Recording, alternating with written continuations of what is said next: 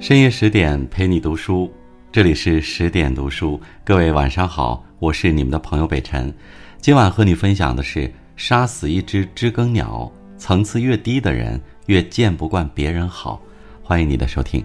如果你也喜欢这篇文章，欢迎在文末的右下角给我们点击一个赞和再看，也欢迎分享给你的家人和朋友。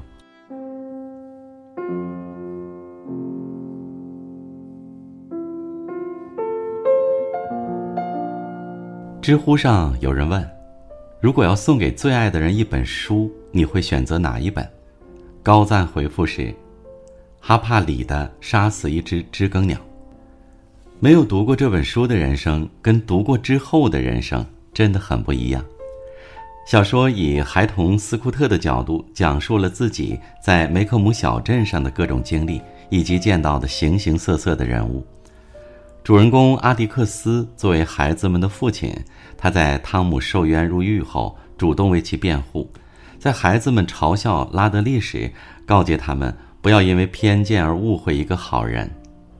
读懂杀死一只知更鸟，才发现，一个人的层次决定了他的人生走向，层次越低的人越见不惯别人好。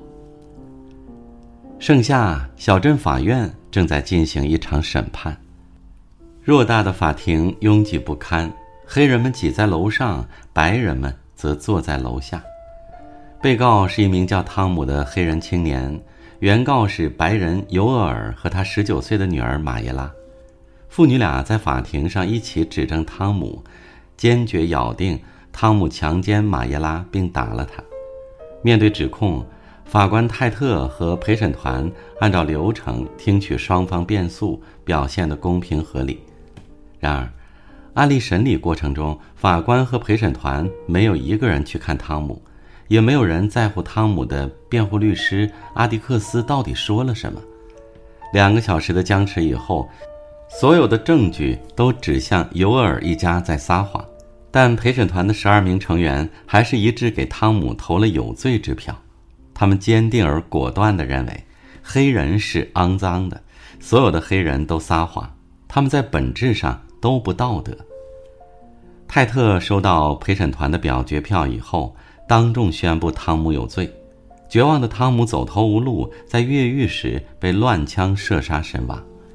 这桩本可避免的惨剧，将人性粗鄙的一面暴露无遗。哲学家叔本华曾说：“阻碍人们发现真理的障碍，并非是事物的虚幻假象，也不是人们推理能力的缺陷。”而是人们此前积累的偏见。表面看，法庭上的白人有着良好的教养和一定的社会地位，可实际上，他们只是把无知当武器，借着一个看似正当的理由，站在自以为是的角度对别人进行评判，用刻板印象看人看事，内心充满偏见，恰恰暴露个人层次的粗浅。网上看过一句话。你眼中所看到的世界，大多是自己内心层次的投射。很多人只见到事物的一面，便以为看到的就是全部，于是不分青红皂白的给对方贴上某些负面的标签。殊不知，自己眼前所见只是冰山一角。老话讲：“未知全貌，不予置评。”每个人的理解中，都或多或少有着局限和错误。如果盲目给事情盖棺定论，折射出的只是自己层次的浅薄。层次越低的人，越容易产生偏见。小说中孤独老太太杜博斯令人印象深刻。她尖酸刻薄，相貌丑陋，因为愚昧保守，她根本无法理解白人为黑人辩护的行为。因此，她找一切机会谩骂律师阿迪克斯一家，连两个小孩都不放过。孩子们很讨厌这事儿，他们向父亲表达自己对杜博斯太太的厌恶与恐惧。可阿迪克斯明白，每次老太太的辱骂背后都另有隐情。原来，杜博斯太太七十多岁了，病入膏肓的她一直靠吗啡来缓解疼痛。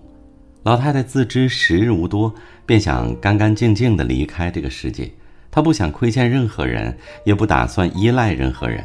于是他选择与世隔绝，不与他人来往，以此来戒掉吗啡。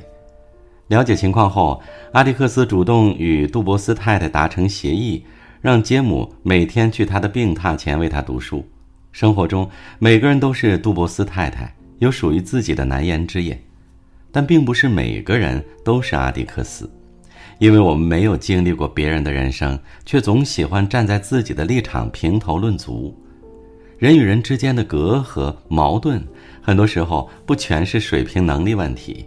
都是因为立场的不同造成的。正如阿迪克斯常说的：“你永远也不可能真正了解一个人，除非你站在他的角度思考问题。”人生一世，我们每个人都扮演着不同的角色，很多时候习惯了从自身出发。你是顾客，认为商家投机取巧；你是商人，觉得顾客百般挑剔。你开车时，希望行人遵守规则。你是行人，希望车主主动礼让；你打工时觉得老板太强势抠门儿；你当老板后觉得员工太没责任心、没执行力。其实谁都没有错，只是站的位置不同。如果能从当前的角度脱离出来，换到对方的立场去思考解决问题，一切也就迎刃而解。与人相处最难能可贵的就是走出自己的局限，从另一种角度考虑问题。理解别人的难处，才能与这个世界和睦相处。主人公阿迪克斯经过系列查证，发现汤姆是被诬陷的，便决定为他出庭辩护。小镇的居民都不理解阿迪克斯为什么要一意孤行去打一场毫无胜算的官司，他们十分愤怒，像对待一个叛徒一样去辱骂阿迪克斯。斯库特和杰姆在学校里也遭受了同样的情况，经常有小孩指着他们，用蔑视的语气嘲讽他们的父亲爱黑鬼胜过爱白人，甚至连他们的姑姑都一度认为阿迪克斯在给家族抹黑。但阿迪克斯深知，当别人和你观点不同、羞辱你的时候，你不要因此丧失自己的教养，你还是应该尊重他们，他们只是按照自己的认识来理解世界。面对公众的嘲讽，阿迪克斯没有当面驳斥，而是选择沉默查案。面对蒙冤的黑人，他没有随波逐流，而是竭尽所能帮他申辩。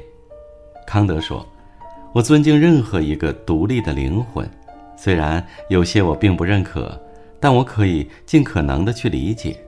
大千世界无奇不有，我们没有必要强迫每个人接受自己的观点。”每个人都有按照自己意愿行事的权利。心胸越是宽广的人，越懂得包容不同。媒体人张伟讲过一件事儿：因为喜欢安静，所以他本人不太喜欢喧嚣的音乐节，但是他的朋友们却是音乐节的疯狂发烧友，并且每次都会发现场的照片给他。收到图片，张伟总会饶有兴致地和他们一起讨论台上正在表演的某位歌手，或者听起来还不错的某一首歌。正如孔子所言：“君子和而不同。”有人习惯小城市的朝九晚五，有人憧憬大城市的时尚繁华，有人喜欢简单朴素，有人热衷追赶潮流。每个人活在这个世上，都有自己的时区和选择。人与人的交往其实就是心与心的沟通，理解别人是一种修养，但尊重不同是一种境界。心里装着别人，所以能够推己及人的理解对方的处境，主动消除彼此间的隔阂，心平气和的理解接纳跟自己不太一样的人。这不仅是一份己所不欲、勿施于人的体贴，更是一种待人以善的高情商。书中有句话令人印象深刻：“知更鸟什么坏事都不做，只是忠心的唱歌给我们听。”这就是为什么说杀死一只知更鸟就是罪恶。如果说人心中的偏见是一座大山，那么人活在世界上一定要秉持愚公移山的勇气，多给予一份宽容，人与人之间多增添一份亲切，多付出一份体谅，生活就多增加一点温度。多尊重他人的不同生活就会回馈给你多一份惊喜。人生海海每个人都有自己的旅途能在匆匆前行之时依旧能够将心比心以诚相待何尝不是一种人生修行？往后余生愿你我都能做一个理智的人懂得尊重懂得换位思考。共勉。